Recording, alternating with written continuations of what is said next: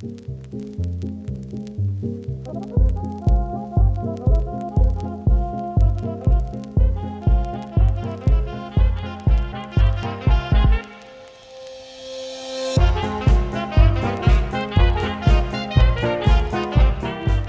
buenas, amigas, amigos, y bienvenidos un día más al podcast Cine Cosas, un programa donde hablamos de diferentes temas relacionados con el maravilloso mundo del cine.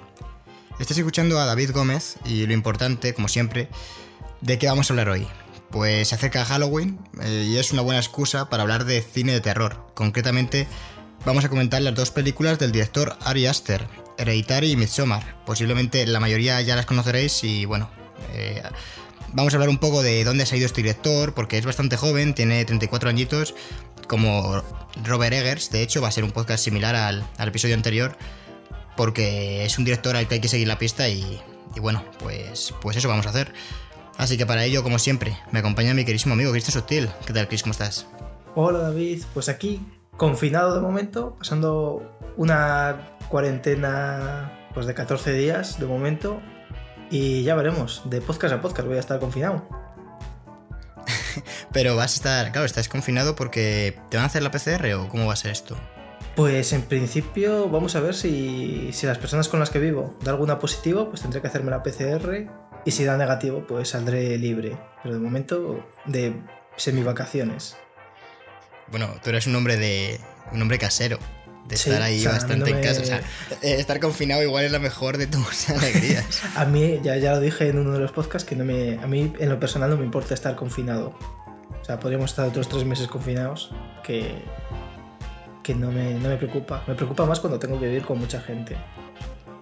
Pero no es el caso. Así que, pues nada. Yo la verdad es que no estoy confinado. Yo estoy yendo a trabajar en metro y cada vez que entro en el metro digo, me van a confinar de un momento a otro. O sea, esto sí que es una peli de terror y no, y no lo que vamos a hablar hoy, ¿sabes? Yo pensaba que Madrid habían impuesto ya el estado de alarma, ¿o no? Sí, sí. Ah, está está ya de impuesto estado. de alarma. Ahora, que eso no cambia nada, vamos. Que va todo el mundo a trabajar, los Ah, bares vale, y los vale. restaurantes siguen abiertos hasta las 10. O, o sea. Creo, Vale, de hecho, creo que pueden recibir gente hasta las 10 y luego estar abiertos hasta las 11. Vamos, no sé, yo. Dicen que es estado de alarma, pero no es como la otra vez, que no había nadie por las calles, ¿sabes? Mm. Ahora es estado de alarma, pero eh, se permite consumir, ¿sabes? Es más importante. Están las cosas peor, ¿no? Dicen, cada vez que hablan dicen que está todo peor, pero, pero tú entras en el metro y vamos. No, está Dices, ya, ah, ya una pan- pandemia. Pandemia, ¿qué pandemia?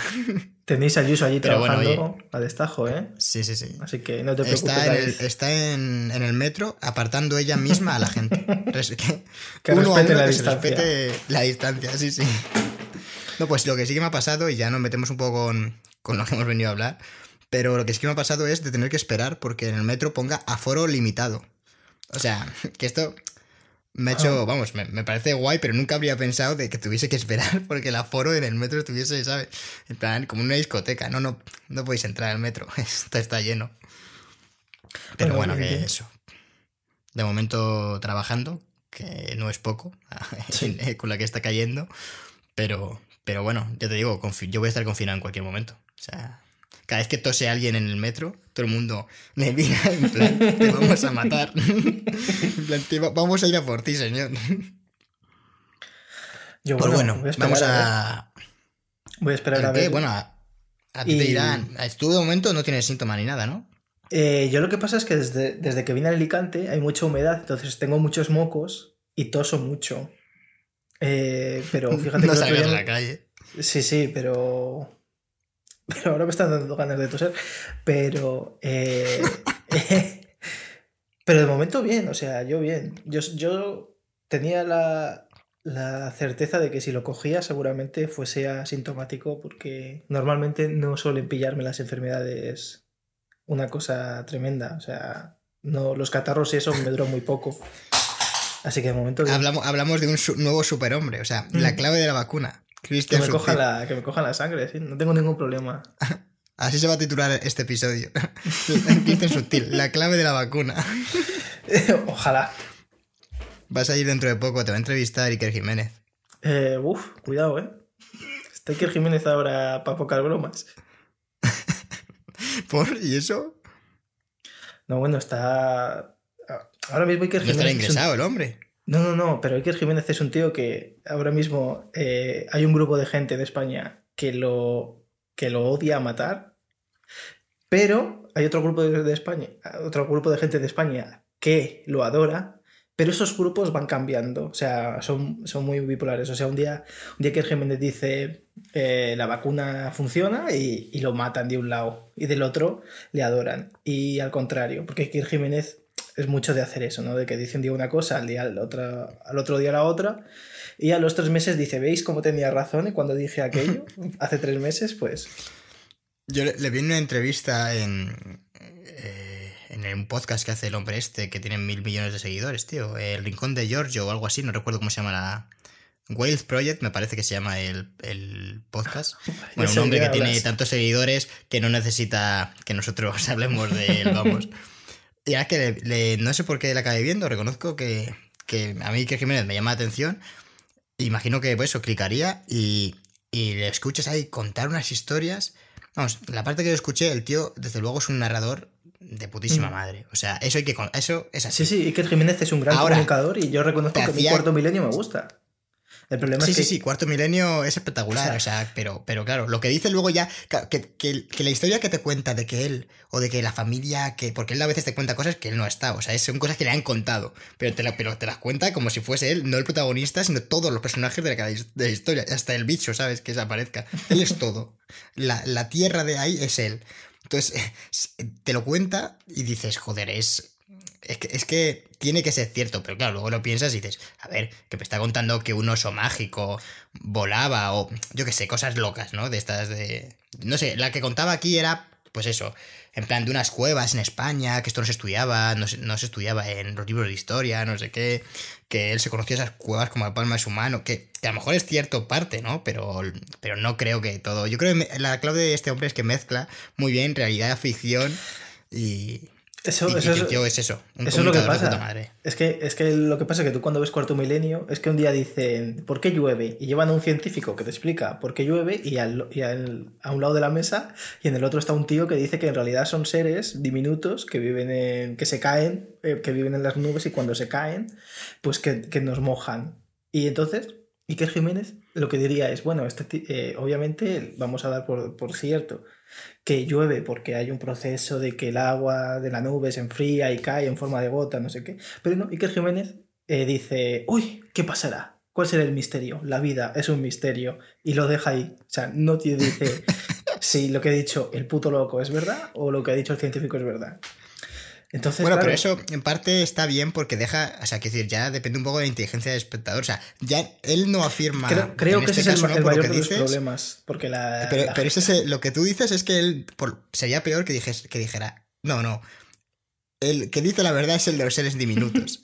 sí, pero. Y no, lo hace. El problema es que te lo deja ahí. Y claro, y el, que está en su casa habrá gente que diga, me cago en Dios, el loco este que dice estas barbaridades cuando te lo enseñan de pequeño. Eh, que como llueve. Pero habrá gente en su casa que diga no. Y saldrá con una escopeta y empezará a dispararle a una nube. Porque hay seres pequeñitos que se le caen encima. Entonces, eh, esa es la locura de Iker Jiménez. Claro, eh, eh, dice que Jiménez mejor. Mm, yo una vez sí me pareció ver andar una gota. como que te lo deja ver, como no lo recuerdo bien, o sea, no lo juraría en un juicio. Pero esa gota me estaba mirando. No, no, no. Rollo en plan de cuando vas en el coche y las gotas suben para arriba. Pues es en plan de que, claro, has atropellado a la gota y la gota se cae para arriba, pues que como ser vivo que es, pues, pues rebota contra el parabrisas. Pues eso, es lo que dirían en ese programa. Y, y, entonces Iker Jiménez, pues ahí se quedaría y no, no toma partido, sino diría muy interesante, como, como mira él, que se pone, sí, sí, muy interesante, con el boli en la boca. Y ya está, publicidad. Y luego volverían pues con la maqueta de un alien que se encontraron en Torremolinos. Y... y ya tomar por culo. Es que es verdad, ¿eh? Puto. Es que más en Torremolinos, ¿eh? sí, sí, sí. Esa es la clave, yo creo, de, cuarto milenio. Un señor. Los pueblos estos donde no quedan supervivientes. O sea, donde no hay nadie que pueda rebatir lo que ha dicho ese tío, porque están todos ya que no se sabe dónde. Un señor en un pueblo de Cáceres que. que, que este, este, es real. Que había un señor en un pueblo muy pequeño donde estaba él pastoreando como las 3 o 4 de la mañana, vete a saber por qué, y dijo que, Y dijo que, que de repente vio un triángulo que lo chamuscó todo en, y- y- en el, puto, en el puto campo. El único, el único tío que, que lo había visto eso era él. Y es verdad que había un triángulo quemado en el puto suelo. Pero de ahí a decir, Buah, esto ha sido obra de un ovni. Que tampoco, que es verdad, si lo ha hecho un objeto volante que no está identificado, es un ovni. Pero todo apuntaba a que aquello era de que el señor se aburría y, y quemó un trozo de tierra y dijo, hostia, forma de ¿Cuánta gente que se aburre se plantea llamar a Iker Jiménez para No, no. que le solucione la tarde? Esto, eh, la Virgen, desde que los móviles tienen cámara, no se ha vuelto a aparecer nunca en ningún lado. Y lo mismo pasa con los ovnis y mierdas de estas, que cada vez, o sea, te- tenemos móviles que, que enfocan la puta luna de una manera que te cagas y se ve perfectamente. Mío no, porque es una puta castaña, pero, pero yo qué sé, la gente que tiene móviles potentes. Y luego, tío, hace una foto al cielo y no se ve una mierda y, y es, mira, en plan, uh, cuidado aquí, ¿qué pasará? Y Sí, ostras, o hacer una foto, a- a- a- ahí se ve la Virgen, y dices, Dios mío, si parece que se le ha caído el móvil desde el coche, cabrón, pero, pero si ahí no se ve nada. o sea. Y es en plan, o la gente que envía fotos y dicen, bueno, es que esto es inexplicable y, y- y es una foto a una luz en, en- que, en- con una calidad de mierda también. Y dices, joder, bueno, pues obviamente es inexplicable. Pues, bueno, la verdad es que me quedaría todo, el episodio hablando de, este señor, ¿eh? O sea, A ver, que, hay programas de, cuarto milenio que son la hostia. A mí, a mí, ya por ir acabando, hay uno que, que además cuando estaba viviendo en Logroño, recordé y me puse el, el programa de Iker Jiménez donde lo hablaban, que era de eh, un caso en la España franquista, que había una familia que vivía aterrorizada por un duende. Y de hecho, ahora hay una calle que se llama la calle del duende o algo así en Zaragoza, que es por eso, porque estaba allí el edificio. Y es porque había una familia que escuchaba voces que venían desde una cocina antigua de estas, porque había tubos.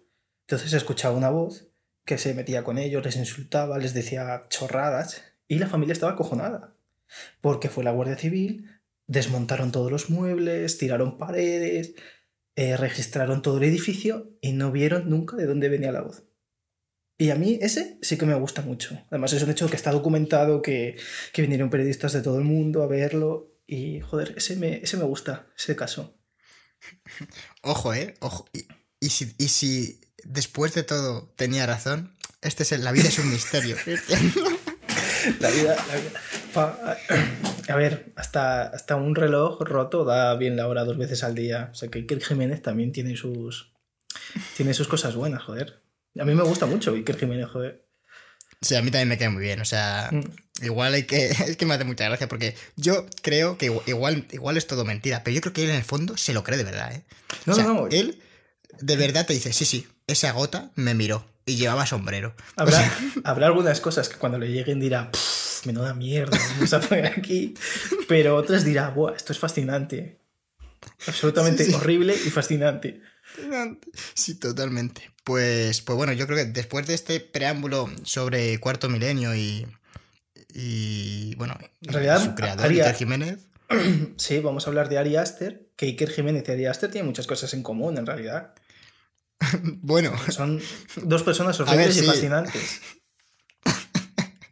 sí, sí, muy torturadas por la vida, ¿no? Bueno, no lo sé. igual, igual no, ¿eh? Pero, Cada vez que ves pero un las programa de, consecuencias cuar- es lo que indican. de cuarto milenio y ves una peli de Ari Aster, sales con la misma sensación de, hostias, me encuentro mal. Eh, Hay algo en Qué mi alma que se ha perturbador. roto", Sí. Bueno, bueno, como seguro, de hecho, no me extrañaría que dedicaran a uno un episodio de Cuarto Milenio a, a los fenómenos de. en lo que se basa en Midsommar, ¿no? Que al final sí que hay eh, rituales que están documentados. De hecho, el que aparece en teoría se hacía en Suecia hace mucho tiempo. O sea que. que en fin, puede ser. O sea, No, no, de el, hecho, el Midsommar se, se- se realiza todos los años, ¿eh? se sigue realizando. Sí, La- es no una tú. fiesta. Es que Cristian, Cristian siempre ha sido un poco Iker Jiménez, ¿eh? O sea, es como Iker Jiménez, pero en el momento en el que Iker Jiménez descarriló en, en su vida y siguió el camino de la falacia y la locura, eh, tú, tú corregiste, pero todavía tienes, o sea, todavía la rueda del carro de Cristian sigue fuera de la carretera, dando vueltas y, viendo, mirando al abismo. Midsommar es un festival que es, es lo que nosotros eh, eh, llamamos nuestro San Juan, ¿no? Con el solsticio ahí, cuando celebramos el solsticio. No, pero no matarán a la gente ya, ni nada de eso. no, no, no, no, no, no, que va, David, joder, es Suecia, tío. No. no un país. Claro, cuando has dicho que se celebra, digo, a ver, que se va a celebrar. no, pero que concretamente el ritual y ya. Y ahora que ya empezamos con Hereditary y luego vamos a Midsommar, vamos a, encarrilar esto. Eh, eh, lo del el ritual este de, en el que se suicidan, que tenía un nombre, eh, que luego tengo apuntado por ahí, luego lo, lo veo. Cuando hablemos de ello, ese ritual, en teoría, sí que se hacía de verdad, el de que dos... Spoiler, vamos a ver spoiler. Este es el punto en el que decimos que va a haber spoilers porque siempre los hay. Spoiler. Estás haciendo spoilers del, propio podcast, porque eso es de una película del podcast y de Midsommar. En el que los dos hombres, eh, la pareja de ancianos, se suicida. Es una teoría, eh, ocurría de verdad. O sea, en, en, en los rituales de, pues yo qué sé, de Suecia de hace un millones de años, no lo sé, no tengo ni idea de cuándo, pero, pero que en teoría está basado en, en que de verdad ocurría. Claro, o sea, cuando me has dicho, eso eh, siguen haciendo, ¿no? Estoy pensando, qué barbaridad, ¿no? O sea, o sea, qué barbaridad. Y encima te lo meten en una comedia, ¿sabes? Como, mirad lo que hacéis, bárbaros, que eres un bárbaro. Bueno, vamos a, vamos a, a empezar con el Hereditary. Eh, eh, vamos a empezar con el Hereditary. El podcast va de Ari Aster. Para quien se haya perdido el podcast, no el episodio. Siempre lo digo mal. Episodio no es igual a podcast, chicos. Este es lo que podéis aprender en el, episodio de hoy.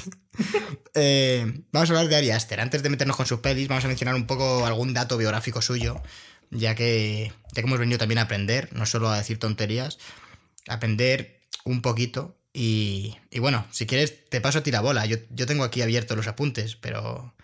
Hombre, bueno, eh, de Ari Aster en realidad se puede decir bastante poco porque, o sea, biográficamente él, creo que nació en, Nueva York, nació obviamente en Estados Unidos, eh, tiene 34 años, es decir, que es un director muy joven y estudió en Santa Fe.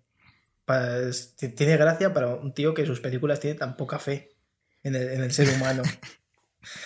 Eh, antes de dirigir Hereditary, dirigió siete cortos y muchos de ellos, o sea, están, son bastante... Lo sorprendente es que los hizo entre 2011 y 2018, o sea que como que es muy reciente, claro, lo que tú comentas, que no es el típico, yo que sé, que ves un corto de Scorsese al final, que es un mucho más mayor, ¿no? Y es de 1900 y pico, ¿no? Pero, pero no, este hombre realmente empezó hace poquito, o sea, entre 2011 y 2018, que tú dices, hizo varios cortos, entre así los que destacas el primero que hice, que que, hizo, perdón, que iba, se llama TDF Really Works, eh, no recuerdo ahora qué eran las siglas, era, era como de un detective, pero luego no era un detective, era de que su pene se iba haciendo pequeño, o sea, cosas muy raras, la verdad. Y luego otro, que este sí que no lo he visto, eh, que es The Strange Things About the Johnson, que ese está en, o sea, está en YouTube, porque el otro día de hecho no lo he visto, porque no he tenido tiempo, pero lo vi, era de media horita. Y, no tengo ni idea de qué era, la verdad. Era, tenía pinta de ser una familia y tal, o sea que algo, chungo. A saber, de este hombre no quiero saberlo. Es una película muy turbia, de hecho, eh, para que la gente se haga una idea, durante un tiempo hubo un reto viral que era ver este corto y la gente se grababa la cara. Y se grababa la cara mientras, mientras veía el corto, obviamente, y grababan su reacción. Y claro, el, corto va siendo cada vez más aberrante con temas. No voy a hacer spoiler porque creo que, se, creo que es para verlo el, corto, pero es muy, aberrante, te deja muy mal cuerpo. Pues le tendré que echar un ojillo. Bueno, viendo, viendo cómo es este señor. Mm. Y luego ya dirigió. Y los hacía así con sus amiguetes, ¿no? Los, los cortos, por lo que hemos leído. Pues, con compañeros de eh, trabajo, porque él trabajaba en un. ¿Cómo se llama esto? Donde enseñan a tocar eh, instrumentos a la gente. En un conservatorio, me parece. Un conservatorio. Sí. y, ahí, eh, con sus colegas, pues decían: venga, dejemos de tocar la tuba y vamos a, a grabar cortos. Pues, pues fue aprendiendo, la verdad. Es que además, sí que viendo las pelis parece que tiene mucho conocimiento del, tema.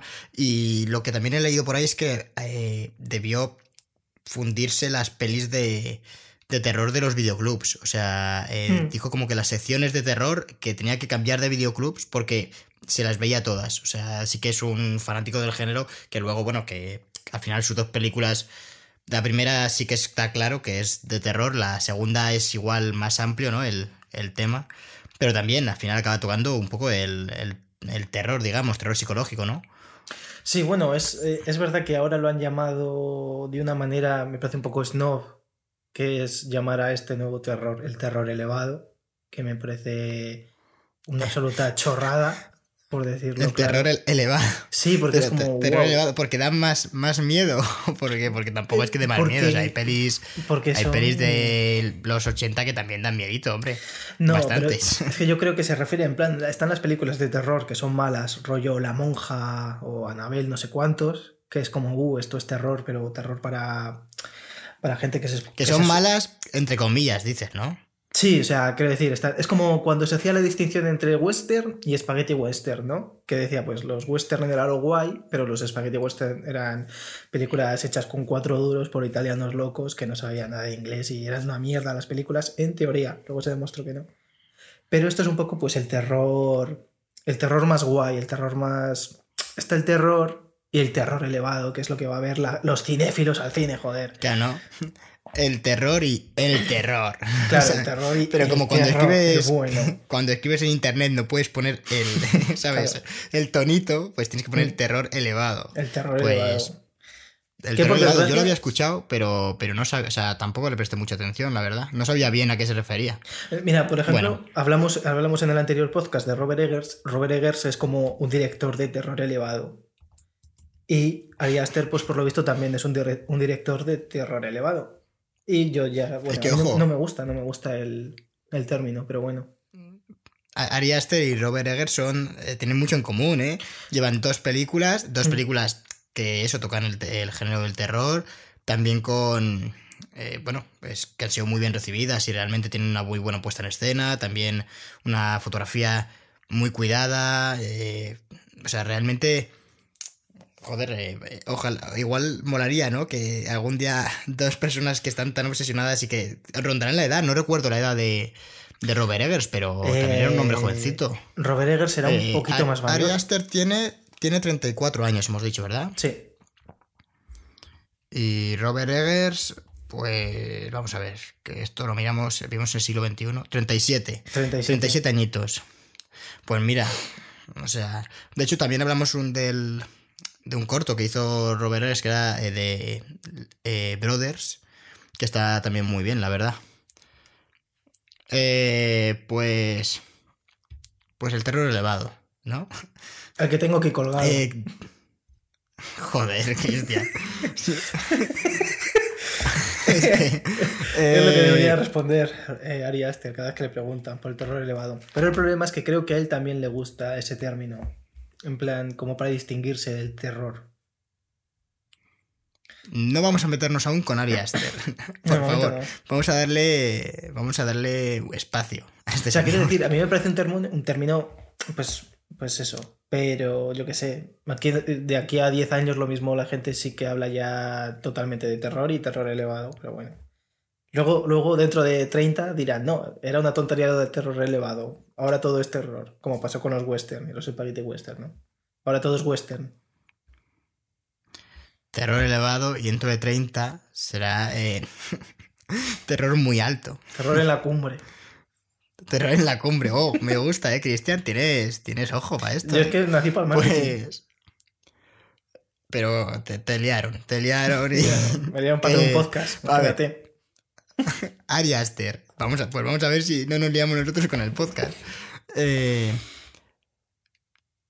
después de los cortos estuvo yo en un conservatorio, era, pues eso, muy fan del género de terror.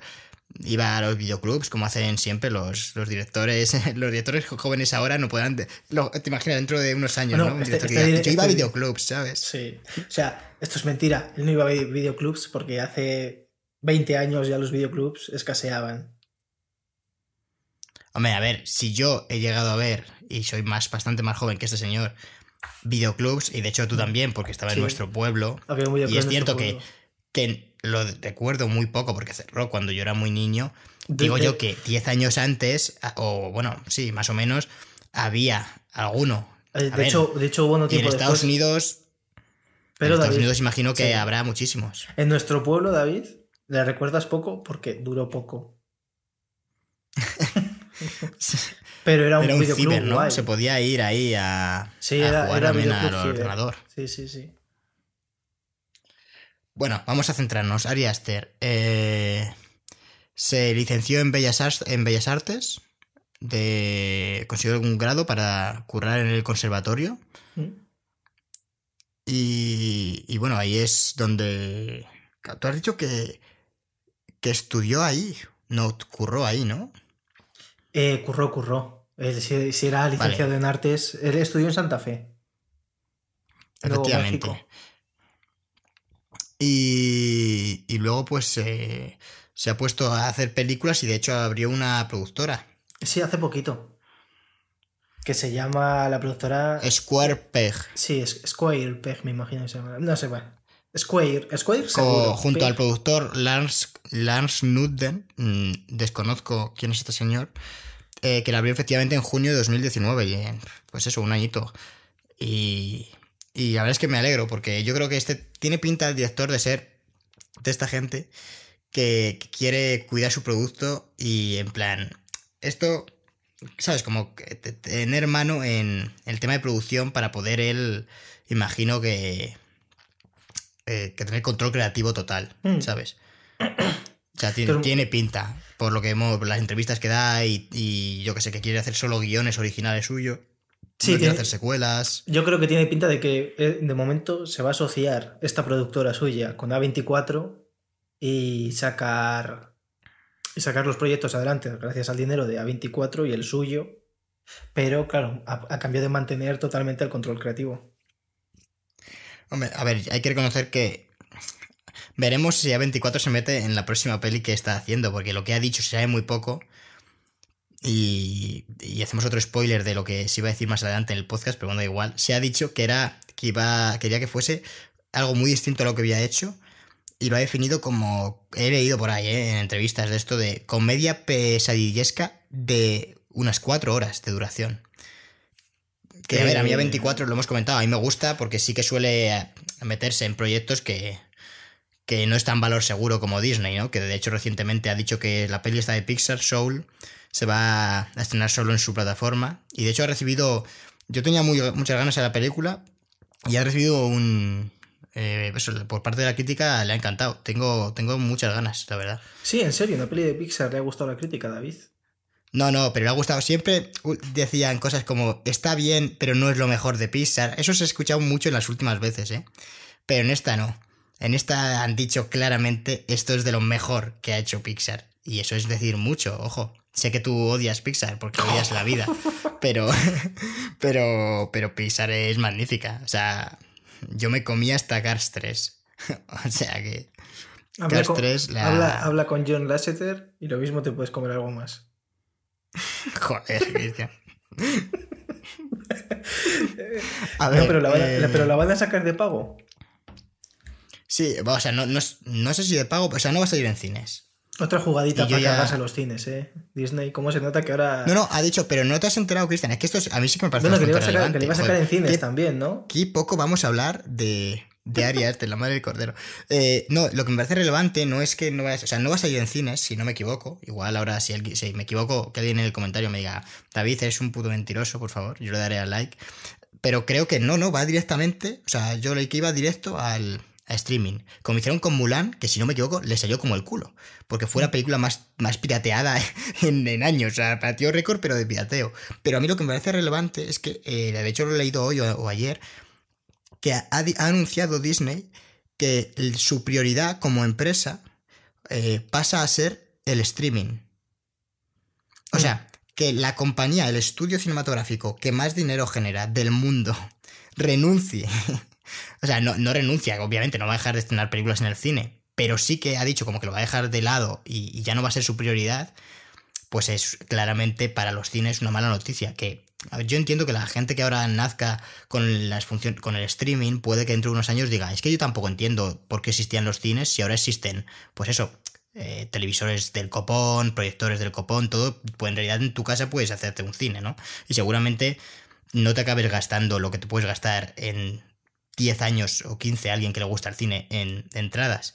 pero yo reconozco que a mí como ritual, o sea, esto yo entiendo que es algo de cada generación, ¿no? De, entre la generación que nazca ya sin casi cines, digamos, ¿no? De, o que ya nazca con otras alternativas muy potentes como son las plataformas de streaming, puedan, que, esto no lo vean tan racional, pero a mí, a mí obviamente me duele que se acabe, o sea, que, que el día que dejen de estrenar cosas, bueno, como está ocurriendo ya, que se dejan de estrenar películas enormes en el cine, en las salas, a mí me fastidia bastante, pero en parte, bueno, pues lo puedo llegar a entender. O sea, espero que no ocurra, o que ocurra después de que yo me muera, pero, pero yo en parte entiendo que, oye, que el negocio está yendo al streaming y, la verdad es que las salas de cine o pasa algo raro o tienen lamentablemente los días contados. Pues el otro día no me lo esperaba, ¿eh? Lo que, lo que dijo Disney. O sea, en plan, oye, que nos vamos al streaming, básicamente. Habrán visto que Netflix o HBO saca mucha pasta, algo tiene que haber ahí. Sí hmm. que es dinero al final. Sí, el tema yo creo que es que al final ellos se lo guisan, ellos se lo comen y simplemente a lo mejor han dicho, no vamos a hacer que la gente se gaste 20, eh, 21 euros o 22 en ver una peli, que paguen 7 euros al mes y ya les tenemos enganchados por ahí. Que al final es la técnica Claro, pero mira lo que hizo con Mulan. Yo con Mulan, pensé que iban a hacer eso, pero lo que hicieron fue pedirle 20 euros. ¿Cuánto era? Bueno, era una pasta, ¿eh? No, era ni una eh, entrada de cine, eran muchas. Lo o sea, miré, sí, sí, sí. Era 20 pavos o algo así. Lo miré ayer y eran 22. pero que Yo creo que, que, Disney ha dicho, claro, podemos dejar los cines y, y, hacer que la gente, lo que tú dices, se enganche con 7 euros, pero ¿y si encima para algunos títulos les pedimos 20 pavos. Y alguien empezó a dar, ¿sabes? estaba Dumbo ahí y empezó a dar aplausos con las orejas, ¿sabes? Hombre, pero es, o sea, yo creo que lo de, lo de Mulan fue simplemente en plan, decimos, esta película que ya yo creo que ellos ya sabían que iba a recaudar eh, menos de lo que esperaban. Tiraron ahí en plan el globo sonda porque tampoco perdían mucho. Y dijeron, si la ponemos a 30 a ver qué pasa, a 20 a ver qué pasa, ya han visto que por 22 euros o 20, dólares o lo que sea, la gente no traga, a lo mejor el próximo bombazo que quieran sacar, ponte Black Widow, dicen la sacamos y es a 10 y a lo mejor más gente pica. Pero no, no, sí puede ser. Y de hecho, cuando, cuando empiezan a hacer eso, si lo hacen con, con Marvel, ¿no? Con el universo cinematográfico de Marvel, eh, ahí va a caer gente. Vamos, también te digo, la gente también. A mí me ha sorprendido lo del pirateo, porque sinceramente, ¿quién cojones quería ver Mulan? O sea. Pues mucha gente pensando que, yo qué sé. Yo, Mulan. Yo creo que mucha gente ha dicho, voy a verla.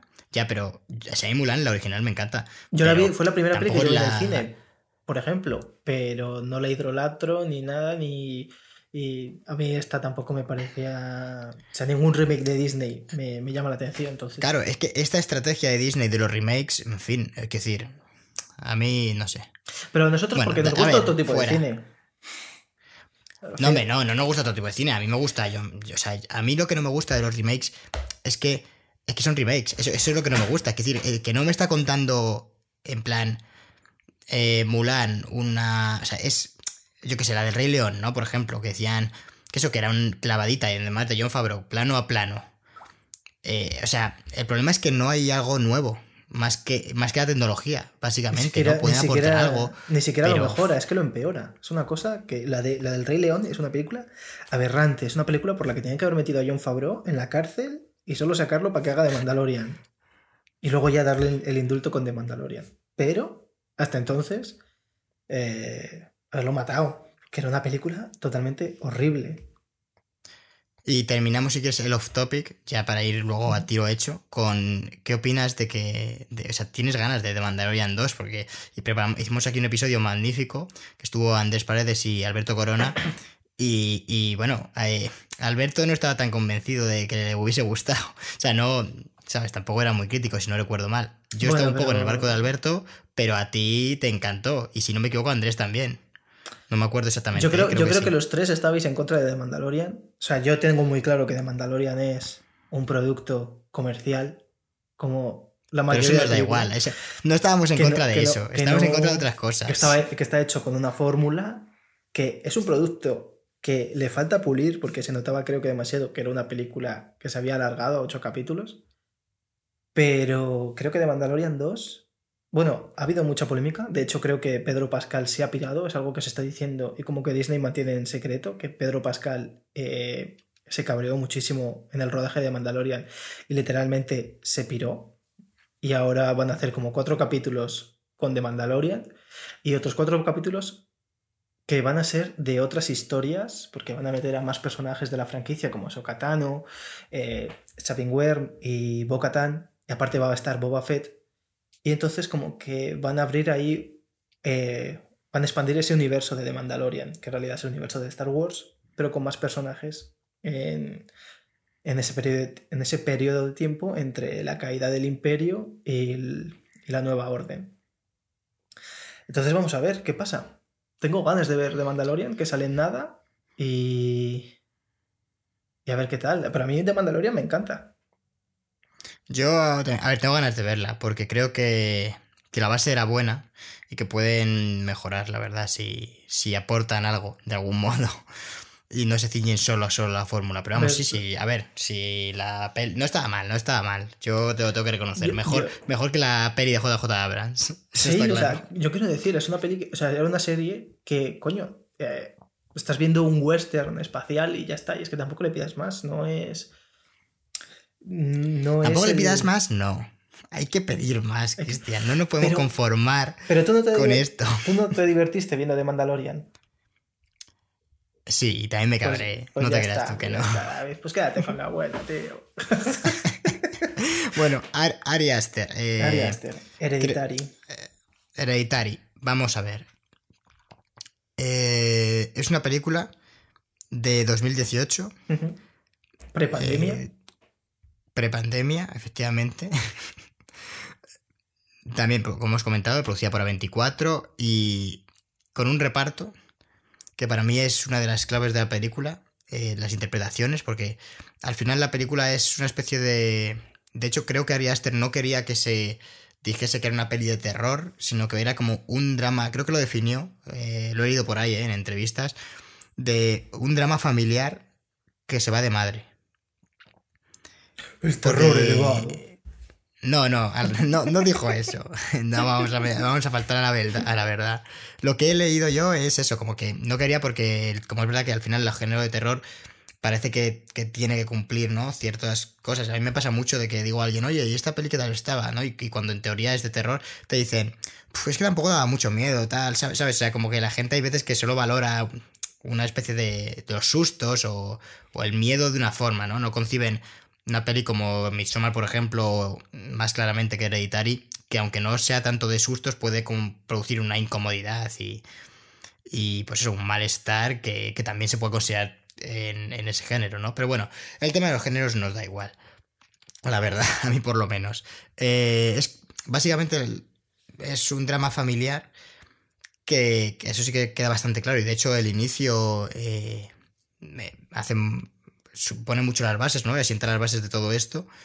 Pero, pero luego mola porque va introduciendo poco a poco el, eh, esos especies de sentimientos de. Porque al fin es como que eh, pierden a la abuela al principio de. No se ve, pero van al funeral, ¿no? De, la abuela, con quien han tenido una relación en teoría un poco turbia. Y eso lo vas viendo poco a poco, ¿no? Por cómo eh, te va guiando con, con la protagonista que no recuerdo ahora que, cómo se llama, que la, que la interpreta Tony Colette, que para mí es yo creo que de las claves de la película, Tony Colette, es increíble, además la mujer que tiene unos rasgos eh, súper marcados, ¿no? Al menos parece en la película, me da la impresión como que, que, no sé, los ojos muy marcados, la nariz, los rasgos faciales, hmm. cuando, cuando grita es como... Es muy expresivo, o sea, es, parece el cuadro sí, sí, es, sorprendente. sí, sí, es, es del rollo, pero funciona muy bien. Y, a mí Hereditary me ha gustado mucho. Si quieres, mm, vamos, no sé qué te ha parecido a ti. Pues a mí me parece que hace algo que me recuerda mucho a Yorgos Lantimos, que Hereditary es una película eh, muy incómoda de, ver, ¿no? O sea, hay como planos que ya son como muy raros. O sea, seguro que coincides con eso, David, que hay planos que son raros.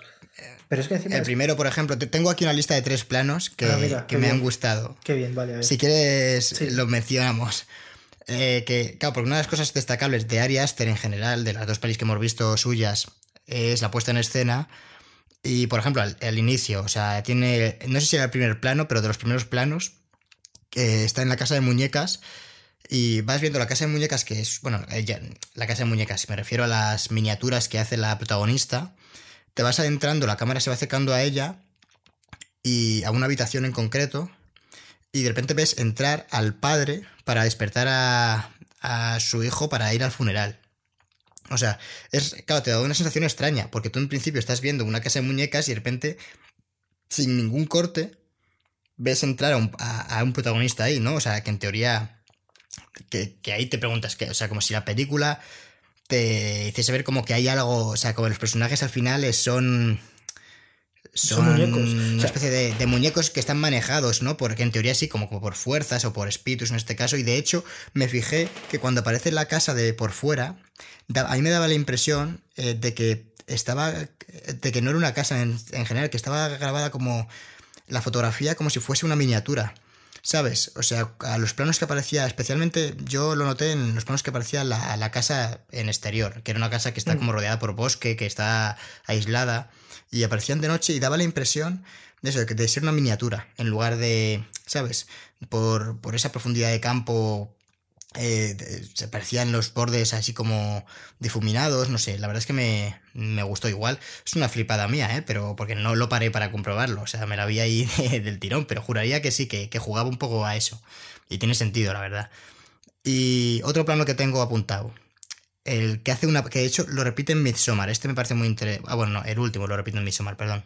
El segundo que tengo apuntado es el plano que hace una panorámica siguiendo al coche en el que los dos hermanos van a la fiesta y para en seco en el poste de luz.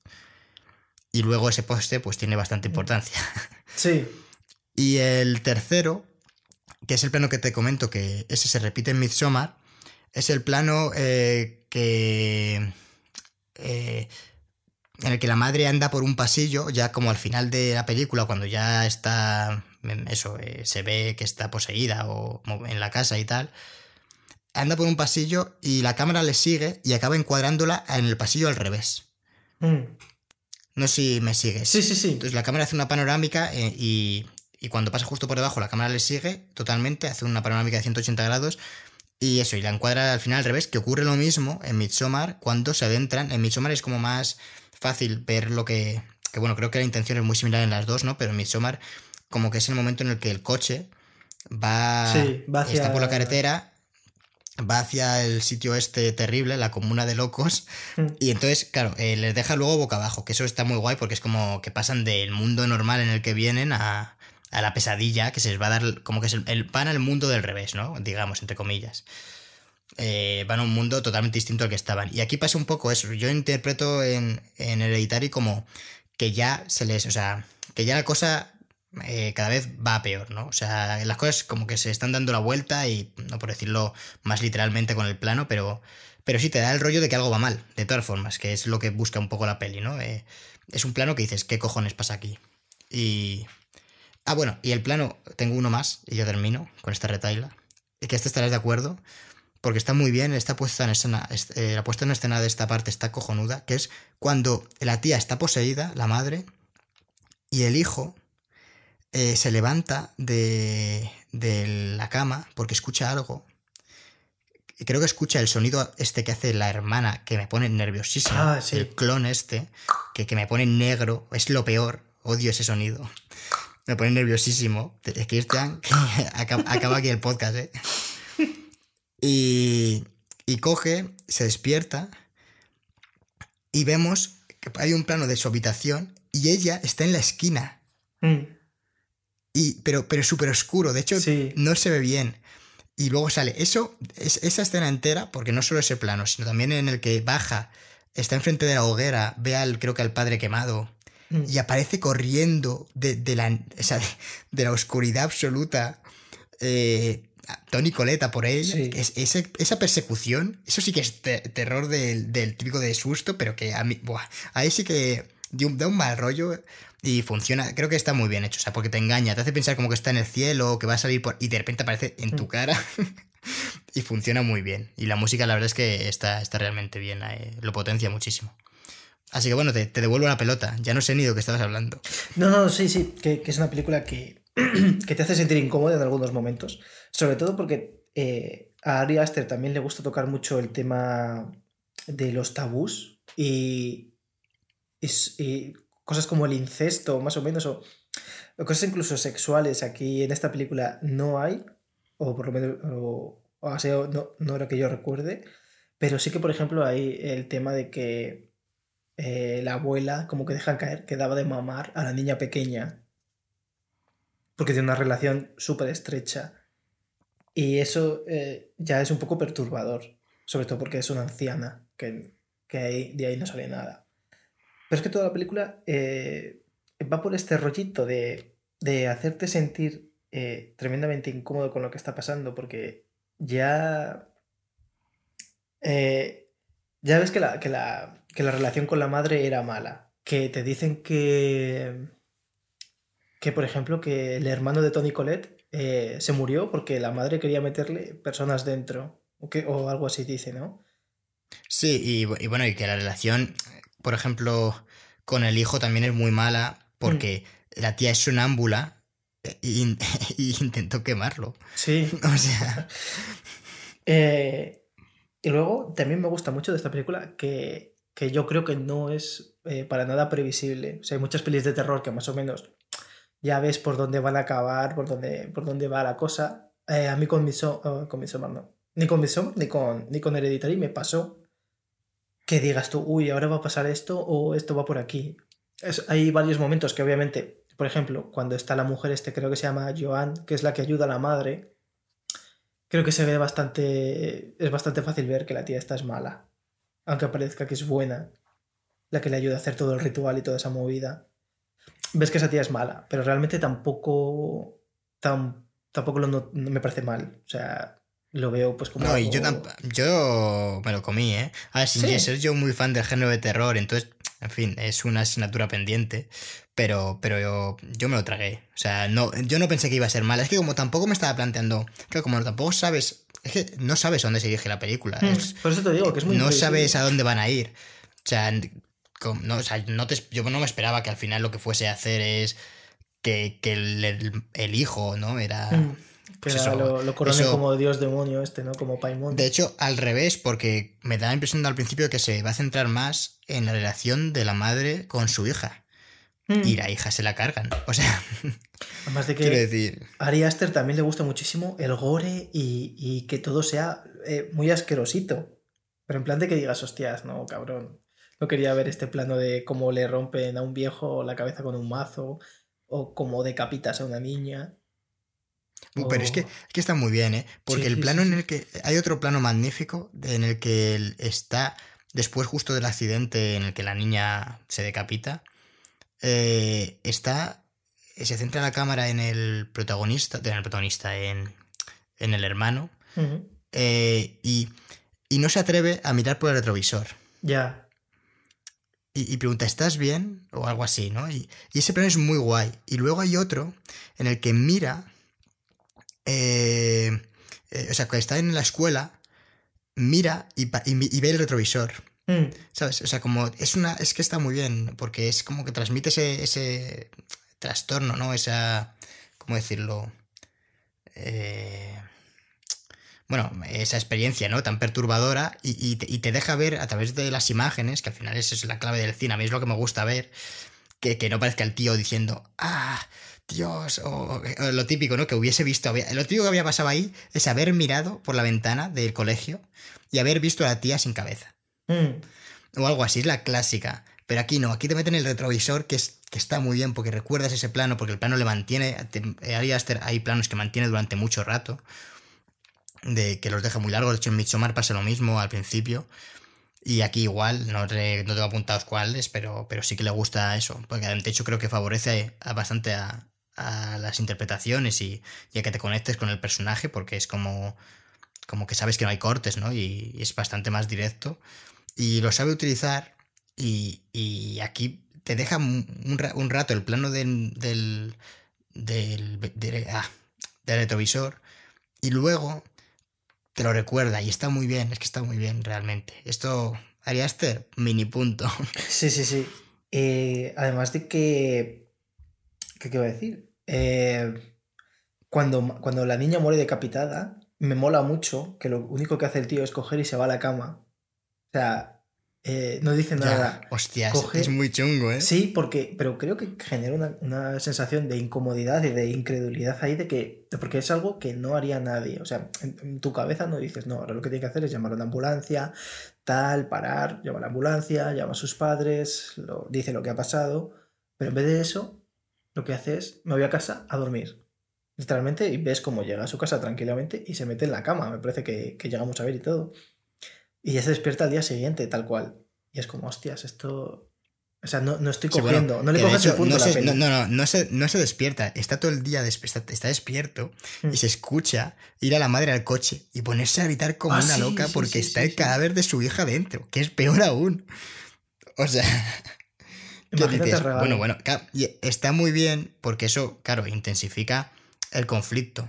Si tú ves cómo el hombre este llega destrozado y le dice a su Mm. madre que ha habido un accidente y que a tía, pero pues dices, como que igual la otra le perdona, igual no, ¿eh? Pero, pero como que es más difícil ver. Aquí el conflicto es que ni se lo dice a sus padres, ¿sabes? Porque, claro, esa es otra, la familia está un poco jodida. Quiero decir, la, la hija con la madre, no mucho.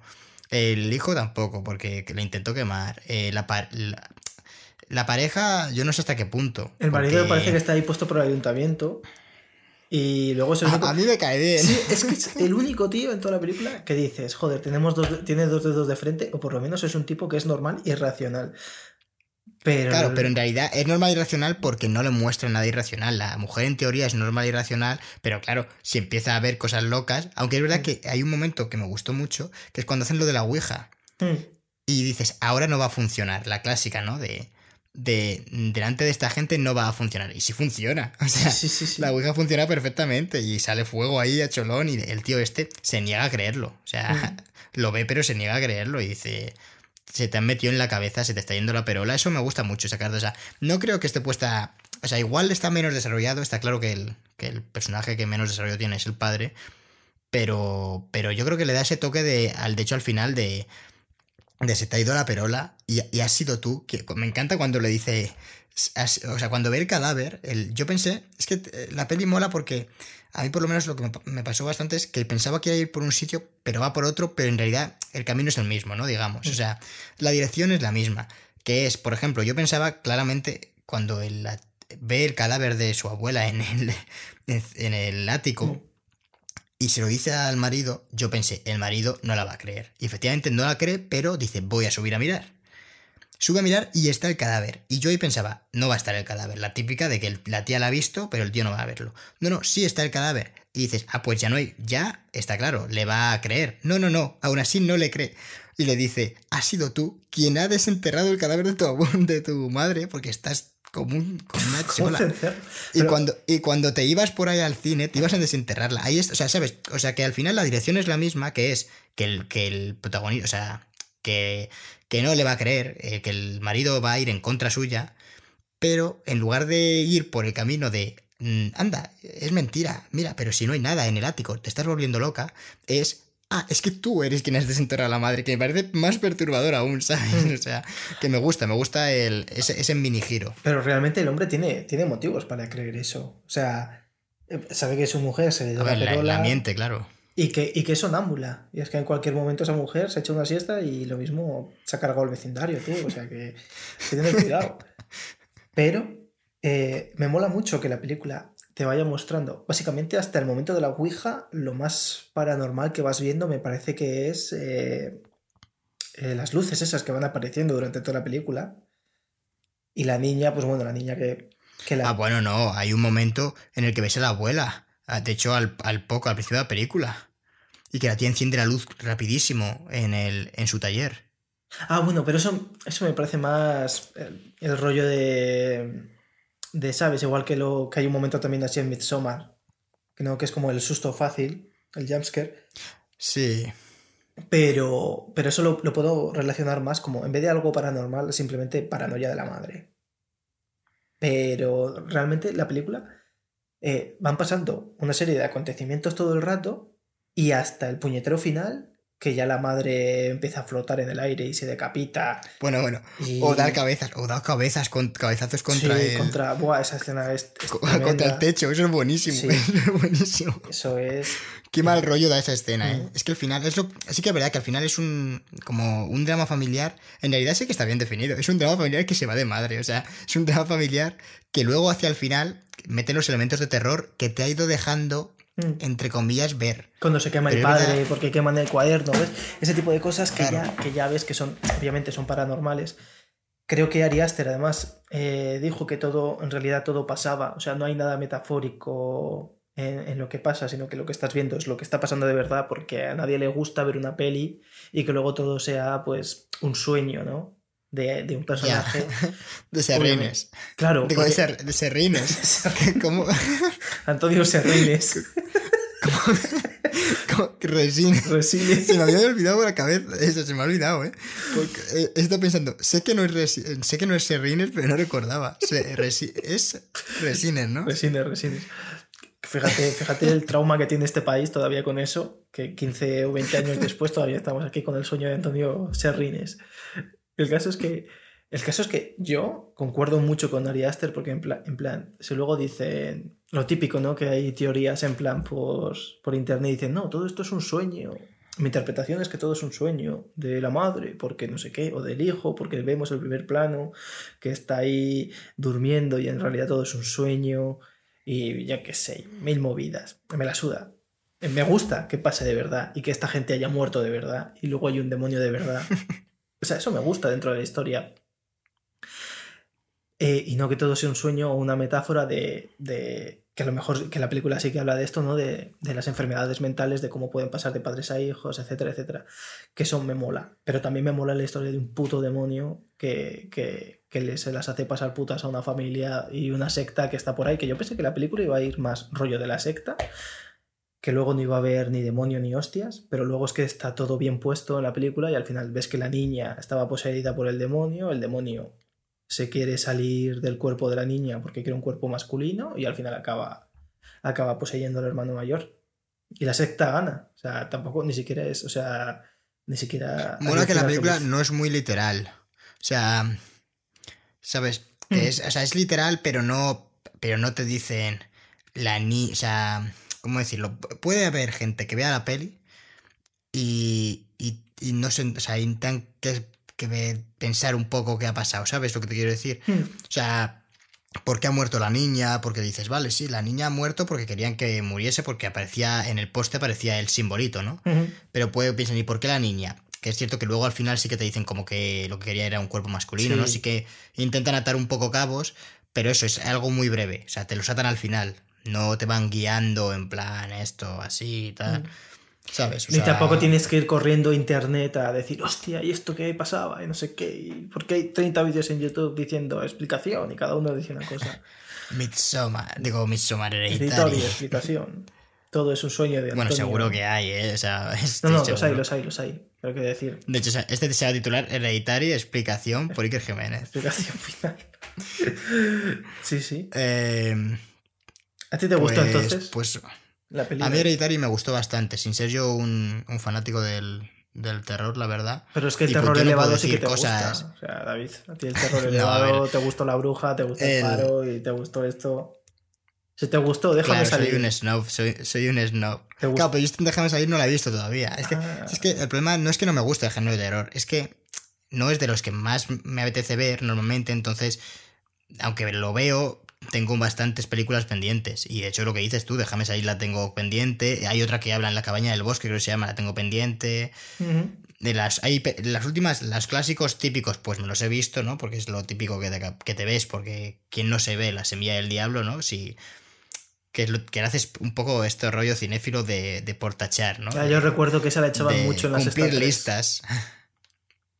Bueno, es que la sexta 3. ¿Qué canal? No le echo de menos la sexta 3, ¿eh? O sea, me gustaba, me gustaba, pero realmente es que ahora con filming, el filming es la nueva sexta 3. No, pero a mí me gustaba, ¿sabes qué? Que de repente hablaban de una película o entrevistaban a algún actor y sí que le decían, oye, ¿qué películas así raras te gustan? Entonces decía, pues me gusta esta de los 70, me gusta esta de no sé cuántos y esta y tal. Y al final sí que decía películas, pues que a lo mejor una persona normal, como podía ser yo en aquella época, no había visto. Entonces, eso me gustaba mucho y que a veces decían, hacían mini programitas, ¿no? Como mini, mini vídeos de películas que iban que van hechas. O making ofs. Yo creo que he visto alguno de Señor de los Anillos ahí. Y entrevistas. o sea, estaba muy bien. pero, pero me suena. Eso me gustaba bastante. Sí, sí, sí. A mí, la, a mí me gustaba eh, el canal. O sea, que a veces también ponían las pelis que eran tremenda mierda y te, te, te cagabas. Y llegó un momento en el que se repetía bastante, ¿eh? Sí, pero porque ponían películas a las 11 de la mañana, a lo mejor te ponían La Semilla del Diablo y luego a las 4 de la tarde los viajes de Gulliver de, de los 50 o los 60 y te quedabas loco. alegría, susto, Cristian, es la técnica. o sea, es, un... Una de cal y una de arena. Estás llorando, estás llorando porque acabas de ver el de Ramón y te ponen los viajes de Gulliver y ¿qué haces? Pues la ves. Te, o sea... te ponían Chinatown a las 4 de la tarde y decías, pues ya está, pues ya tengo la tarde hecha. Y, y, después, ¿sabes? Y, y después. Eh... Dios de la jungla, y a tomar por culo. Y ya, está. Y hasta las 10 que echen otra y. Eh, pues yo creo que más o menos no vamos a hablar mucho más de, de y la verdad, sí que. Porque además nos hemos enrollado mucho al principio, así que tampoco podemos volvernos muy locos ya. Pero creo que ha quedado así un poco pinceladas claras. Nos ha gustado bastante, que la puesta en escena pues tiene planos bastante interesantes. De hecho, mira, vamos a acabar, vamos, voy a mencionar otro plano más. ¿eh? Hay un plano más que es un, de hecho es un, eh, son dos planos porque es un corte, es por montaje en el que está el hermano, eh, eh, está como... Eh, no recuerdo, fíjate exactamente el momento de la película. Sé que estaba en la habitación como sentado y, y de repente, y la cámara estaba arriba, era un... estaba arriba así en un picado y pasa la escena mm. como de un plano muy oscuro a uno muy cerrado y funciona muy guay, la verdad. Está, de hecho, bueno, ahora nos metemos ya con Midsommar eh, Midsommar tiene. Lo que más me gustó de Midsommar, o de lo que más me gustó de Midsommar. Midsommar tiene uno cuando se mete. De, pasa del baño al, baño del avión, me parece, ¿no? O algo así. Sí, esa, transición, esa transición es magnífica. Midsommar es de 2009, 2019, eh, eh, un añito después, también a 24.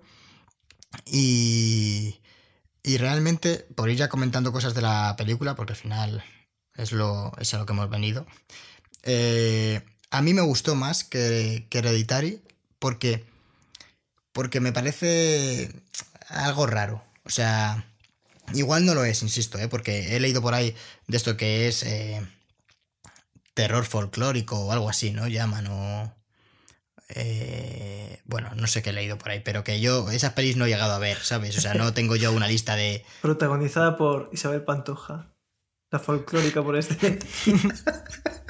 No, no, no, no folclórico. Estoy yo también. No, no, sí, lo llaman, lo, llaman así, el terror folclórico. o, terror de folclore, ¿no? Algo así, sí, sí, he leído yo. Que también, también eh, creo que las peli, la, bruja también era una peli de, Sí, claro, lo leí con la bruja, de hecho. Sí. Y, claro, y ah, mencionan muchos ejemplos y tal, y yo reconozco que quitando los más sonados, la mayoría no tengo ni idea. Pero sí, la bruja también lo menciona, imagino, ¿no? Que son películas, hablo desde el desconocimiento, pero bueno, tampoco es muy difícil de adivinar, que sean, eh, mezclan terror con, pues eso, eh, costumbres o, o en este caso, pues eso, las, las costumbres suecas, y entonces pues te meten esta, esta movida, como en su día era la, bruja, que también mezclaba pues especie de... De hecho, la bruja creo que lo ponía, ¿no? Como... Mm. Lo ponía en el subtítulo. Eh, a ver. Pero bueno, que que la película a mí me ha gustado más porque, porque la otra sí que la puedo decir, es una película más típica, digamos, de terror, ¿no? Me, y aunque, mezcle aunque se centre en el drama familiar y, lo explore bien, pero esta sí que me parece más extraña, ya partiendo de, de que se sale un poco de esa norma de que la oscuridad eh, representa lo, lo, terrorífico y la luz lo, el mundo normal, que aquí justo lo invierte de hecho las escenas, si te fijas, eh, que están en la ciudad, al principio de la película, tienen una luz como eso, muy oscura, ocurren en interiores, ocurren de noche. Y luego cuando van al sitio este, al sitio de a la comuna loca, es todo con muchísima luz. O sea, es, es, curioso que juega mucho con ese contraste de, de, lo oscuro es el mundo normal en el que estás y la luz es la comuna de asesinos y, de, y de tarados, ¿no? Que, en la que van. Y, eso es lo que me llama, que se salta un poco la norma, aunque seguro que hay más pelis, ¿eh? que no creo que haya inventado el fuego esta película, pero, pero es cierto que por lo general no es así. Está la bruja, está por ejemplo The, eh, The Wicked Man, que es una película. Sí, pero aún así, la bruja es verdad que ocurre, pero no es tan marcada como en estas. Así que hay escenas de terror con más estética oscura y, es que aquí, la, es que aquí tú lo ves y hay colores, es luz. O sea, cuando se suicidan los dos tíos, que es como un momento. De Wicked, Man muchísima luz. también es este rollo de luz del día, porque al final sucede en un pueblo. Que es también rollo. Acuérdate cuando hablamos de, las pelis de. de ¿Cómo se llama este hombre? De la trilogía Corneto, Hot Fuzz. Eh, eh, era, Edgar Wright. Sí, Edgar Wright. Era un poco ese rollo, ¿no? Donde todo un pueblo estaba como compinchado para para matar a gente, pues pasaba en Hot Fat, pasaba en The Wicked Man y pasaba en. y pasaba en Midsommar, vaya. Que The Wicked Man es una peli que yo recomiendo. Hay una versión en 1900, de 1973, si mal no recuerdo, pero luego hicieron otra en 2006 con Nicolas Cage. Y esa es la que tenéis que ver. Porque cualquier película de Nicolas Cage Tenéis que verla. De hecho, incluso hizo una película de terror que no sé, la catalogó, me parece como terror elevado, pero muy mal, señores cinéfilos, que era Mandy, que es una bestialidad de película. Mandy, ¿ves? Eh, esa sí que la he visto. porque es... Nicolas Cage. Mandy es una cosa muy loca y a mí me encanta Mandy. Me encanta cuando una película de repente, de repente desboca en, en, una jauría de perros loquísimos. No podía ser otro que Nicolas Cage, hay que reconocérselo. Es que no había otro. Que no, o sea, nadie podría hacer ese papel excepto Nicolas Cage. Pues, pues Midsommar, hablamos antes de que era el anterior, Hereditario era como un drama familiar y, demás, y aquí mantiene un poco esa. esa. dos líneas, ¿no? O sea, por un lado el terror y.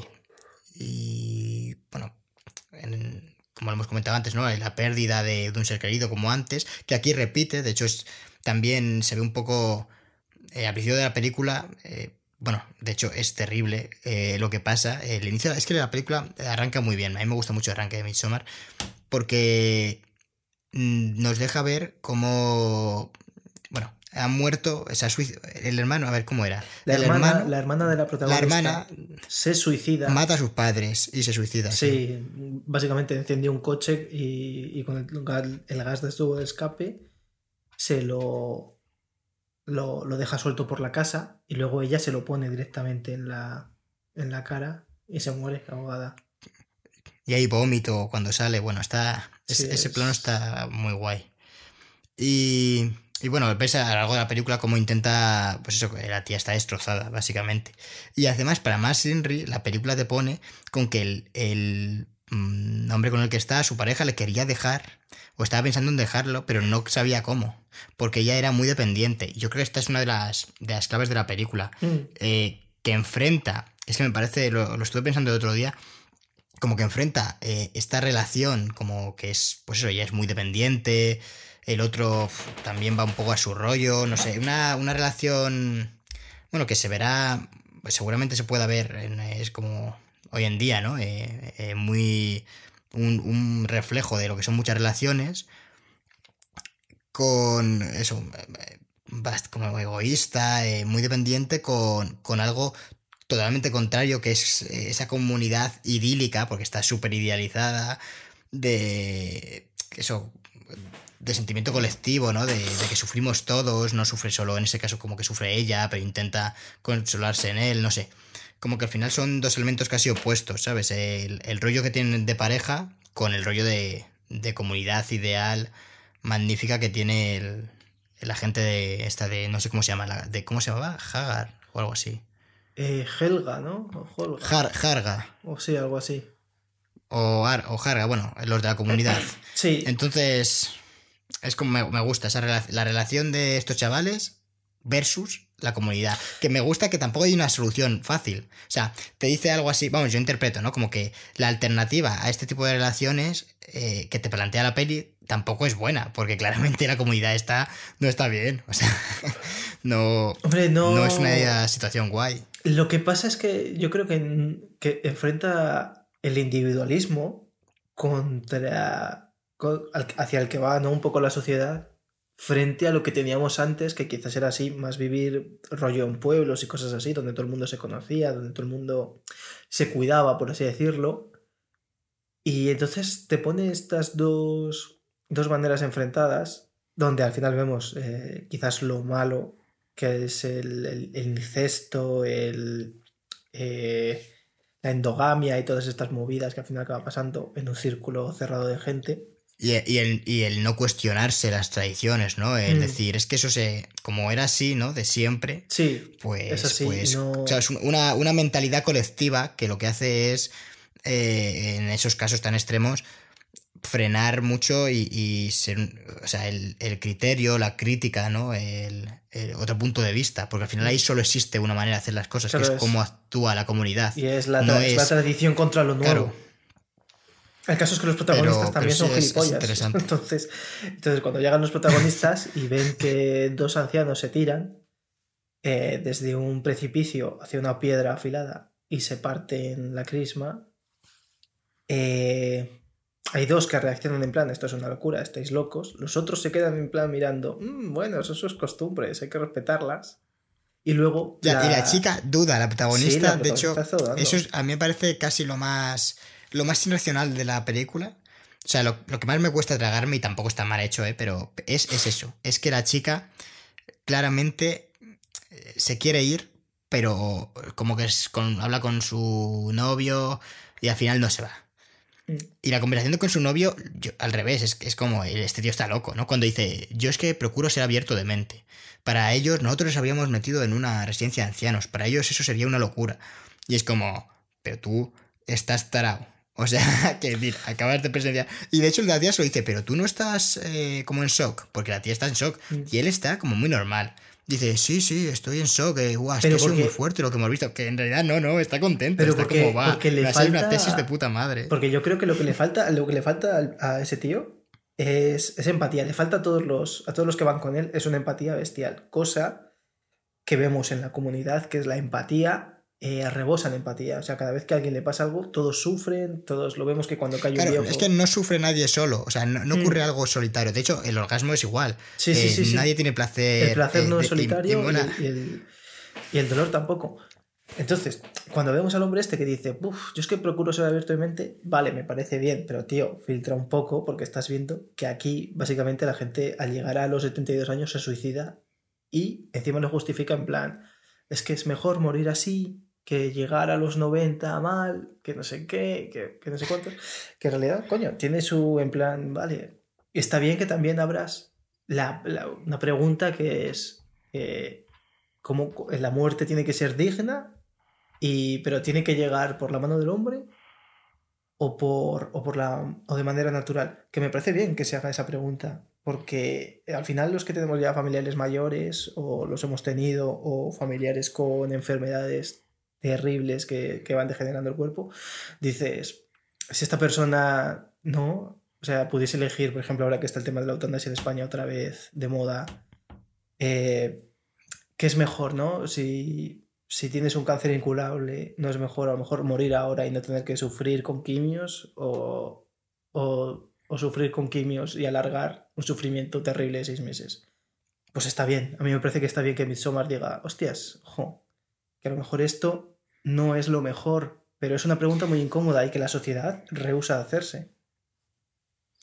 A ver, eh, estoy de acuerdo, aunque tampoco creo que la película se centre mucho en, la película, la película, esa idea. No, la película solo la, utiliza esa idea, pero a nivel argumental. O sea, porque.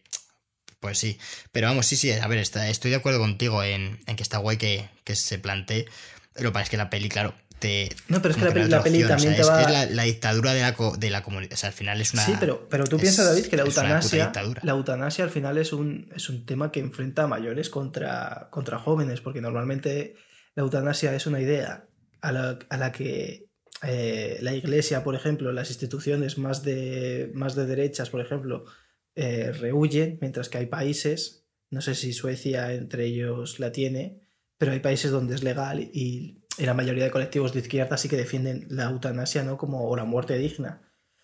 Por eso me gusta que Ari Aster, que, al final, eh, que al final le gusta mucho tocar temas incómodos, abra esa puerta y la deje ahí. Ahí la deja, porque lo de los ancianos muriéndose eh, solo pasa ahí y ya está. Y tampoco le da mucha bola más. Cinco minutos después ya, ya no importa nada lo de. Lo de. Claro, de hecho es ese desencadenante, pero es curioso. De hecho, mola como eso, como, ves reaccionar a cada. A cada uno, a cada personaje, ante esa muerte, los británicos, la pareja de británicos en plan horrorizado, el otro diciéndole que no se suicide, la protagonista que es un poco como la que yo me, identifico más, ¿no? De que está en, shock, en plan, ¿qué cojones es real esto que estamos viendo? Pero claro, los dos tíos que son como que, quieren hacer la tesis, no sé si son antropólogos o, o, si, o algo así, ¿no? Me parece. Están, es que, es que están como caras. De hecho, el personaje, eh, el negro, que no, no, sé cómo se llama, eh, ese ya sabe lo que es, lo que van a hacer cuando va porque, porque conoce la tradición y le dice al principio el nombre el día anterior y dice, ah, va a hacer esto. Y todo el mundo, ¿pero de qué trata este ritual? Y dice, no os lo puedo decir. Que, es, una, cosa, que en realidad sí que se hacía de verdad, o sea, que tampoco lo Sí, sí, sí, e, eso... Es verdad que... Efectivamente, de hecho, voy a ver si encuentro el nombre que tengo por aquí apuntado.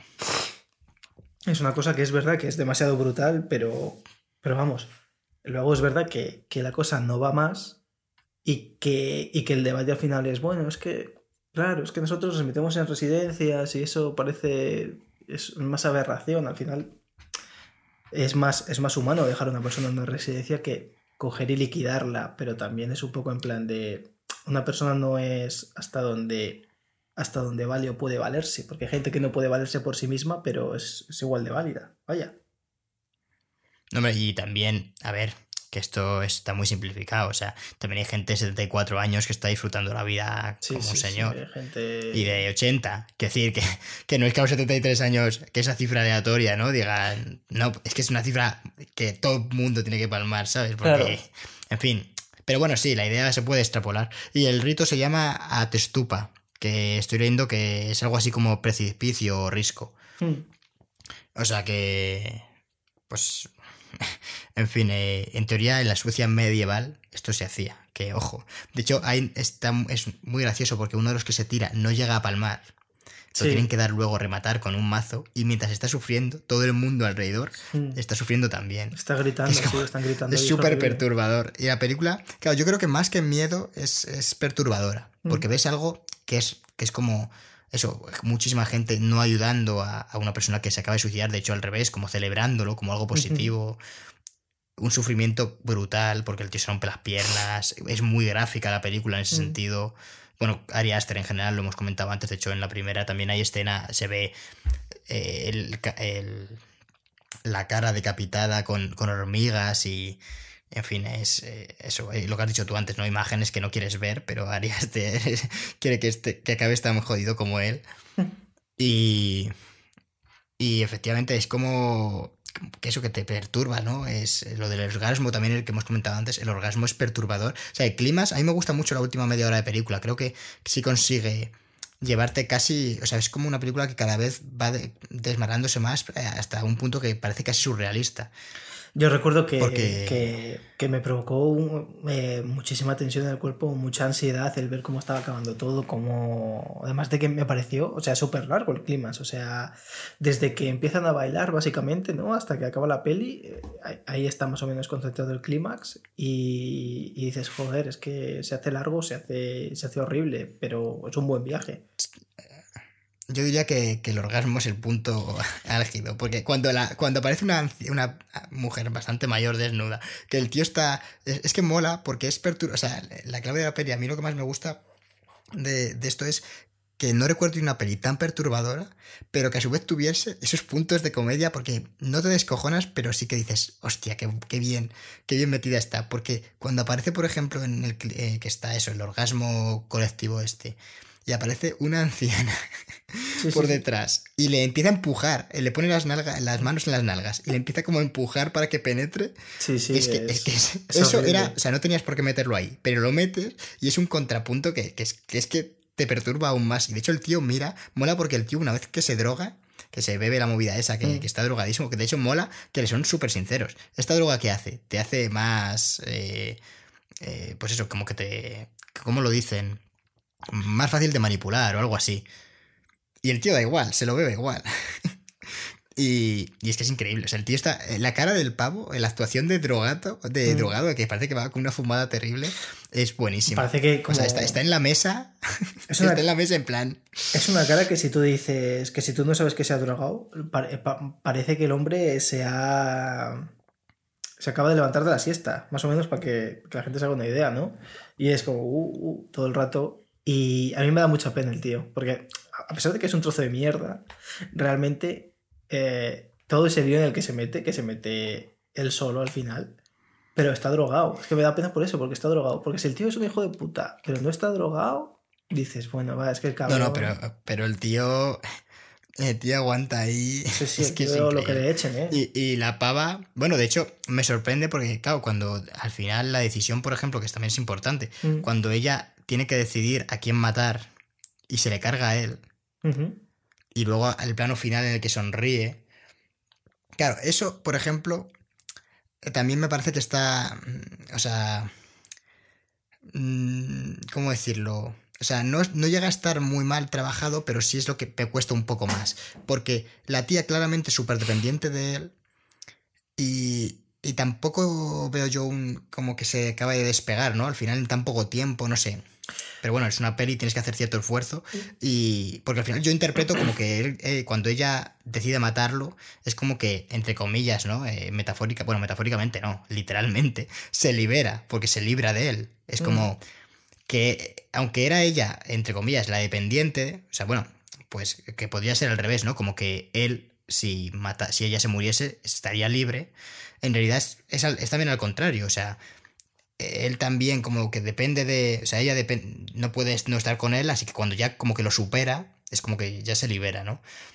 Entonces, claro, es como que sonríe y es como, me de puta madre, eh, soy mejor ahora porque me he liberado, pero, pero a su vez es, es como que me cuesta viendo la película creer que ha habido esa evolución en, a partir más o menos de eso, de, de que el tío, el, el el, chaval este que, les mete en la secta, que a veces habla con ella y le dice como que tiene que dejarlo, el baile, no sé. Me parece que no me llego a creer tanto que, a ti haga esa evolución, aunque me parece correcta que la hagan. O pero yo, yo lo veo como que ella, o sea, no solo se despega de él, ella se despega de todo. Porque hay, hay una palabra que creo que es lo que, lo que la define bien, porque le preguntan al principio cuando la chica está hablando con una amiga y está hablando por teléfono y la chica le pregunta, ¿tú te sientes respaldada por Christian, que es como se llama el novio?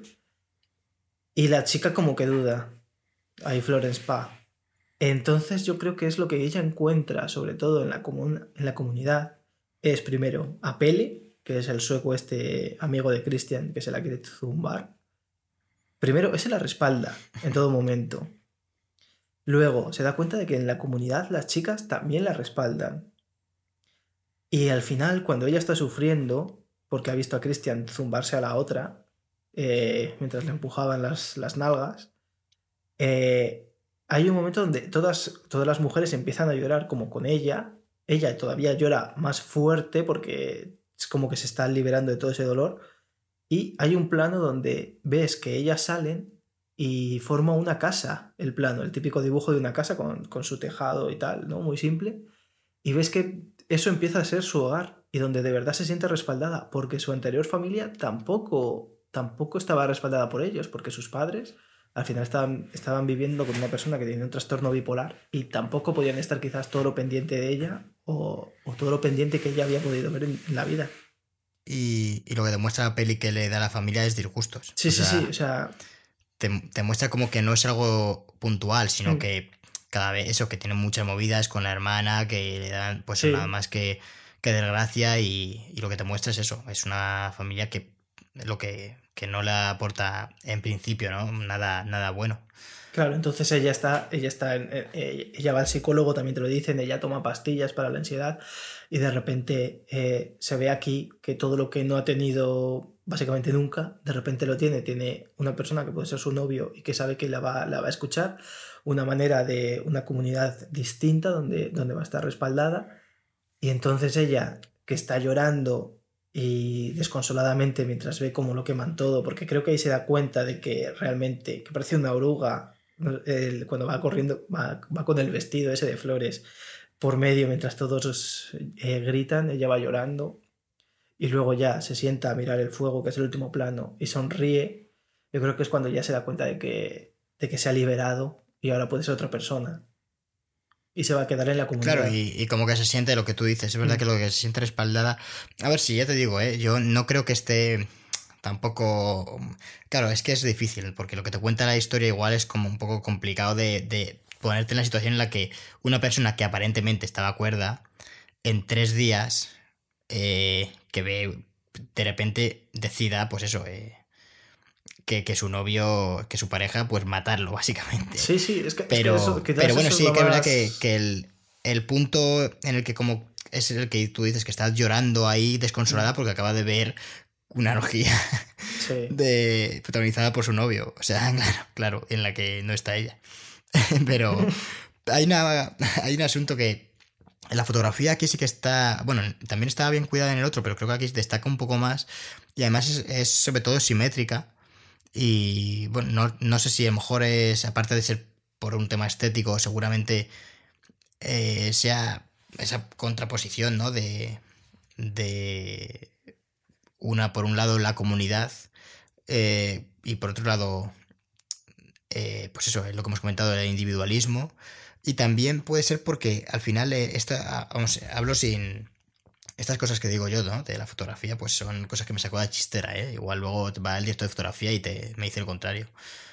Pero, pero también a, mí me transmite los planos que hay simétricos, te tengo en la cabeza especialmente, además hay un montonazo en el que aparece el, la cosa esta amarilla que queman, mm. que aparece justo en el centro, que es como un triángulo. Hay un, varios planos simétricos así muy marcados.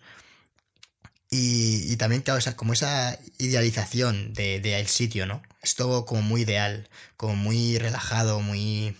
Funciona todo perfecto, encaja a la perfección, ¿no? Algo me, transmite también. Entonces, eh, me mola bastante, la verdad, la, la, foto que tiene y es, por mencionarlo, que siempre está bien, eh, a ver si escuchamos más este nombre. Powell Porzelski. Pues ni idea, es que es un idioma este. No sé dónde será este señor. Pero vamos, este señor no, mm, no sé. A ver, es que no sé si estuvo en el. Es de Polonia. Sí, la verdad es que. Pues mira. Eh, todos los. Ah, también hizo Hereditary. Sí, también hizo Hereditary. Pero eh, todos los directores de fotografía buenos, como que tienen nombres muy. muy raros nunca me acuerdo de ninguno. Porque a, nosotros, claro, nosotros siempre. Bueno, todos parecen salidos de Serbia, de Lituania, de. A poco que tengan tres, tres vocales juntas, digo tres vocales, tres, tres consonantes juntas, a mí ya me la han liado. Sí, sí, sí. Y, y hay otra cosa que me gusta bastante también, eh, que es me acuerdo sobre todo cuando se, cuando se suicidan, eh, que hay un plano. O sea, claro, la ropa de los tíos estos es como blanca, como muy pura, ¿no? Es la de la ropa de. La ropa de ellos es totalmente opuesta, la de los. Eh, sí, la de los americanos. Eh, la de los americanos, sí. Y también la de los otros es, como más oscura y contrasta bastante con, con eso. Esto está, está también interesante, la verdad. Y. Y yo tengo poco más que añadir de, la película. Nos gustó bastante, sí que la recomendamos. Es bastante larga, pero no creo que sea larga. De hecho, de hecho hay una... Dura casi tres horas, dos horas y cuarenta. Sí, y luego hay una versión extendida de tres horas, casi también. O sea que... O sea, este hombre tiene pinta de ser de los que le gusta... De los que le gusta largar, ¿no? A ver, yo creo que la peli... No voy a decir que, que tenía que ser más corta, porque a mí el ritmo que tiene creo que, que funciona bien. Pero claro, no sé, igual luego está bien la versión del director, ¿eh? Le voy a dar ese voto de confianza a, a Aster, pero, pero vamos.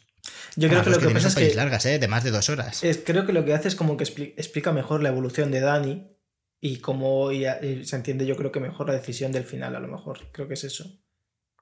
Pero está... Pues mira, igual, igual la veo y digo, "Ah, este tío es un Mm. genio. ¿Cómo le cortan en la, cómo le cortan las alas? Es que, es que el problema es que creo que no ha salido en España todavía la versión en español de, del Blu-ray. Entonces. Bueno, me la veo, me la veo en versión original. Tampoco aquí no hacemos esas cosas. nada. no, pero sí, Aquí pero sin, doblaje, sin, subtítulos. O sea, quiero decir, ni, ni con subtítulos en español ni nada. Bueno, Eso ya, A ver. por eso digo. claro, eso ya es más duro. Eso ya es más jodido. sí, me sí. puedo enterar o me puedo no enterar. Yo estoy, yo estoy en la línea todavía de, de depende de la peli. eh, Necesito subtítulos o no. Bueno, pero todavía no estoy libre. Te la puedes poner la de la, la que está en español en un lado y le bajas el volumen a la inglesa y más o menos te vas enterando. Pero es un poco como yo viendo el otro día, algo ¿Qué pasa con? Mary. Aquí, ¿Qué dices? Y cuando ponen y cuando se alarga una escena, ¿qué haces? Claro, esa ¿Lo ya la ves en inglés, eso ya lo, lo ves en inglés y paras la otra. Claro, y pero se te, se te desincroniza todo. Bueno, eh, yo mira, viendo el otro día, La Eh, peor idea que has tenido nunca, la mejor que he tenido. La, viendo el otro día algo pasa con Mary, me dio por ver en la versión extendida de esa película, que es un peliculón, la mejor comedia del mundo y de la historia. Y, me jodió mucho porque la estaba viendo en español, porque me gusta ver las comedias sobre todo en español. Y, había momentos donde de repente eh, dejaban de hablar en español y obviamente, porque no lo doblaron en su día, y solo hablaban en inglés y sin subtítulos ni hostias. Y eso me cabreó bastante. Hay un momento, esta peli yo sí que la he visto doblada, la verdad. Y, y hay un momento, eh, creo, que canta. Eh, bueno, que no lo hemos dicho, es lo más importante. La protagonista, eh, que está sensacional, Florence, Florence Pugh, Mm. que está sensacional. Es una actriz que, bueno, ya hemos visto en bastantes sitios. Estuvo en Mujercitas. eh, de hecho, va a estar en Viuda Negra. Hizo una peli eh, la- sobre la lucha libre también. ah, en el, en el Rey Proscrito estuvo también. Que esta fue una de Netflix, así, con Chris Pine. Bueno, tururú, la verdad. Tiene futuro esta chica. Y. Sí, sí, la verdad es que es una chica bastante joven, es del 96. Mm. Así que le seguiremos la pista. Además, metiéndose ya en el- eh, con la vida negra, eso va a hacer así, psiu, para arriba. Se va a hacer famosa. Porque todo Hombre, lo que entra en Marvel se hace famosa. Ya es muy famosa, ¿eh? O sea, Bueno, sí. realmente ya no necesita, para, para seguir siendo famosa, no necesita Black Widow. No, pero eso te digo yo que. sí, sí, eso es un o sea, petardazo que para mucha es- gente, Claro, mucha es un gente petardazo. a... Pero sí, sí. Y luego eh, el Midsommar Pues- sí que se celebra y sí que tienen el palo donde bailan, que dicen aquí bailó gente hasta la muerte, no sé qué, que eso en realidad sí que fue, fue- eh, pasó de verdad que en 1500... ¿Hasta la muerte? Sí, sí, sí. Hubo en 1578 hubo la fiebre del baile, que eh, hubo un montón de gente que se puso a bailar. Una señora se puso a bailar y más gente dijo, vamos a bailar. Y se tiraron un mes bailando y hubo gente que murió. O sea, Es que, es que, ¿cómo no te vas a reír? o sea, o sea, hubo gente Es que. que dijo, voy a estar un mes bailando sin cuestionarme En, nada. en esta clase de mundo, en esta clase de mundo, ¿cómo, o sea, ¿cómo no va a haber gente que crea que lo que dice Iker Jiménez es real? O sea, quiero Sí, decir, sí, sí, o sea- es que Hubo gente que murió de diarreas, de vómitos, de cansancio, de hambre. O sea, gente que decía, "No, no, ahora no puedo comer, tengo que bailar. Y, seguía. Y se murió. Ah, bueno, lo que iba a decir, que me he quedado a medias. Eh, Florence Pugh, hay un momento en el que yo creo, comentabas tú antes de esto del doblaje, ¿no? Y la versión original, en el que cuando canta, hay como una canción, o tararea, o algo, que, que es la, la versión original. O sea, como que esa parte que pasa mucho a veces que cantan y no lo doblan. Pues no recuerdo exactamente, creo que es como el- por el final, el que debe tararear algo, cantar. Hay algo que, que, que lo hace con, con esta, con, no sé si en la, o en la cocina. Es que no recuerdo exactamente. Pero tararean algo, cantan algo y yo creo que es la voz original, porque era bastante distinta y yo sí que he visto eh, la voz de esta mujer en eh, la original, que es como más grave que la que la han puesto en, Mm. En la versión española. Y sí que dije, anda, mira. O sea, no sé por qué me saltó, ¿sabes? Que es algo que si estás viendo la peli seguramente ni te enteres, pero, pero sí que pasa, lo de que, que cuando cantan lo, lo respetan normalmente. Eh, pues, pues poco más, yo creo que, que ya está. A, a lo tonto llevamos un rato ya. Sí. Tendremos que ir, que ir cerrando. Pues, pues nada, hemos dado una buena vuelta. Ya veremos eh, que la gente nos diga un poco, si nos escucha eh, en los comentarios, si estás en YouTube o, donde estés, qué, le parece. Que se ha visto alguna peli, no sé. Yo creo que, está interesante y habrá que seguir la pista. Ari Aster, te hemos comentado antes que tenía un proyecto que de una peli de cuatro horas que se sabe poquito. También estaba, ¿cómo era Cristian la que estaba produciendo? Que luego creo que eso se ha ah, caído al final. Eh, lo de salvar al planeta Tierra, que está como así, de repente, de momento está como paralizado. Pero bueno, eh, habrá, habrá que ver dónde mete mano este hombre porque. Porque haga o no otra película de terror elevado. creo que. que se ve que sabe un poco lo que hace, la verdad. Y, habrá que seguir la pista. Así que bueno, vamos a despedir. Ya sabéis que esto ha sido todo. Eh, dar, daros las gracias a los valientes que, que llegan hasta aquí. Y Cristian, ¿dónde nos tienen que seguir? ¿Dónde estamos? Bueno, pues se pueden suscribir a nosotros en YouTube, buscando Cinecosas. Nos pueden seguir en Instagram, eh, arroba Cinecosas. En Twitter, arroba Cinecosas guion bajo. Y en Evox, eh, arroba Cinecosas. Y nos pueden escuchar también en Spotify o Apple Podcasts o Google Podcasts o básicamente cualquiera de sus sitios para escuchar podcast, seguramente los encuentre. Sí, la verdad es que estamos en, casi todos lados. Pues, pues nada, Cristian, muchísimas gracias por acompañarme. A ti, David, gracias por acompañarme a tu programa. ¿Por acompañarme a, a, mi programa? O yo que sé, lo que sea, ya es muy tarde. ya, la verdad es que sí. Bueno, gente, os esperamos en la próxima. Hasta otra. Adiós.